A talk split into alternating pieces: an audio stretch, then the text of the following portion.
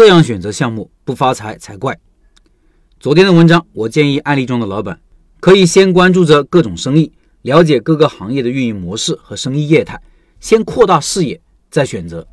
有人追问了一个问题，他说：“老陈，关于这一点，怎么去发现、去了解？能谈谈你的经验和分享吗？”今天就说说这个话题。我觉得有三个步骤。第一步，筛选几个值得关注的生意，有几个关注的方向。第一，你感兴趣的生意，也许就是单纯的喜欢，也许知道有亲戚或者朋友做这个生意赚钱，也许是和朋友探讨过这种生意，你一直有关注，但未必适合你，所以需要花时间研究。第二，大众生意、大众产品，到处可以看得到的，生命周期比较长的生意，比如快餐、面馆、饺子、卤味、水果店、花店、便利店、五金店等等，这种生意很多很多，很多生意都是需要升级、需要换代。有很多机会的。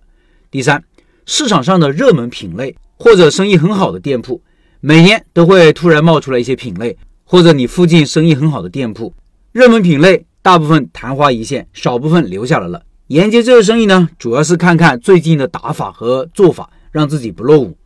建议不要同时关注几个品类，先选择一个生意，一段时间了解一个。做任何事情，我觉得开始都是从小起步，从少起步。贪多嚼不烂，比如你这段时间发现一个粉馆生意很好，就是上面的第三种。无论你喜不喜欢，你都可以选择把米粉这个品类作为研究对象，因为这个品类有人做的很好呀。别人做的好，意味着你也可能可以做好。第二步，找每个生意有代表性的店铺，注意在选的时候不要选择一模一样的，要选择不一样的。什么叫不一样呢？比如大小不一样，有大店有小店，有大品牌有小品牌。目标群体和消费场景不一样的，比如粉馆有开在写字楼的，有开在社区的，也有开在城中村的，还有运营模式不一样。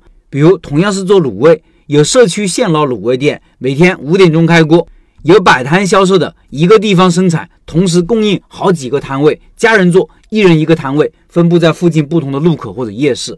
也有开在商场里的卤味店，同时做着米粉、米饭，还有纯做外卖的卤味店，通过线上获取流量和订单。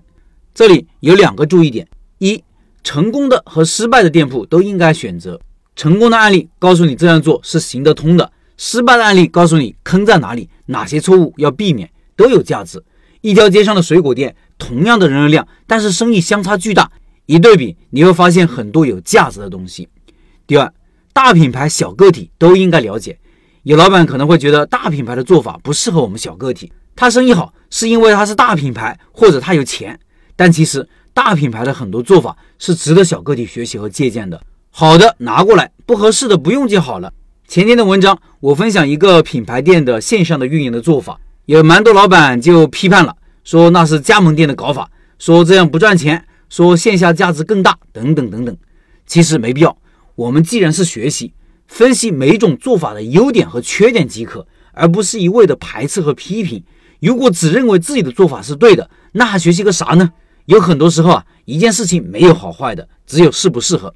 这一步的对比分析就是增加见识的过程。你会发现，原来做同一种生意还有这么多玩法，同一种生意有不同的运营模式，同一种产品可以面向不同的人群。有悟性的人，这个时候会开始想自己应该如何做，应该怎么搞。创新就是这个时候开始酝酿的。第三步，深入了解某一个品类的某一种店。上面两个步骤让你大开眼界。但可能还是云里雾里。接下来你可以聚焦了，选择一个品类，选择这个品类里的一个店，深入研究。这个店是比较有代表性的，你认可的，也许觉得适合你的，所以生意当然是要好一些的。研究啥呢？主要是看这个店的目标人群有哪些人，解决了什么样的痛点问题，他们是如何解决的，店铺位置选在哪里，为什么选择那里，店铺的成本利润如何，产品结构如何，销售情况是怎样的。定价和毛利情况如何？平日里的宣传和运营是怎么搞的？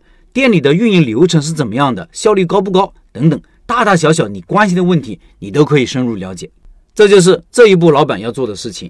昨天也有老板说到，站在外面观看各行各业，通常没有意义，反而浪费时间，分散注意力。我不知道这位老板这个阶段他是怎么做的，我只能想到这些了。我自己也是这么做的，我觉得还是有效的。通常来说。否定别人的做法时，内心一定有更好的做法，欢迎分享出来供大家学习。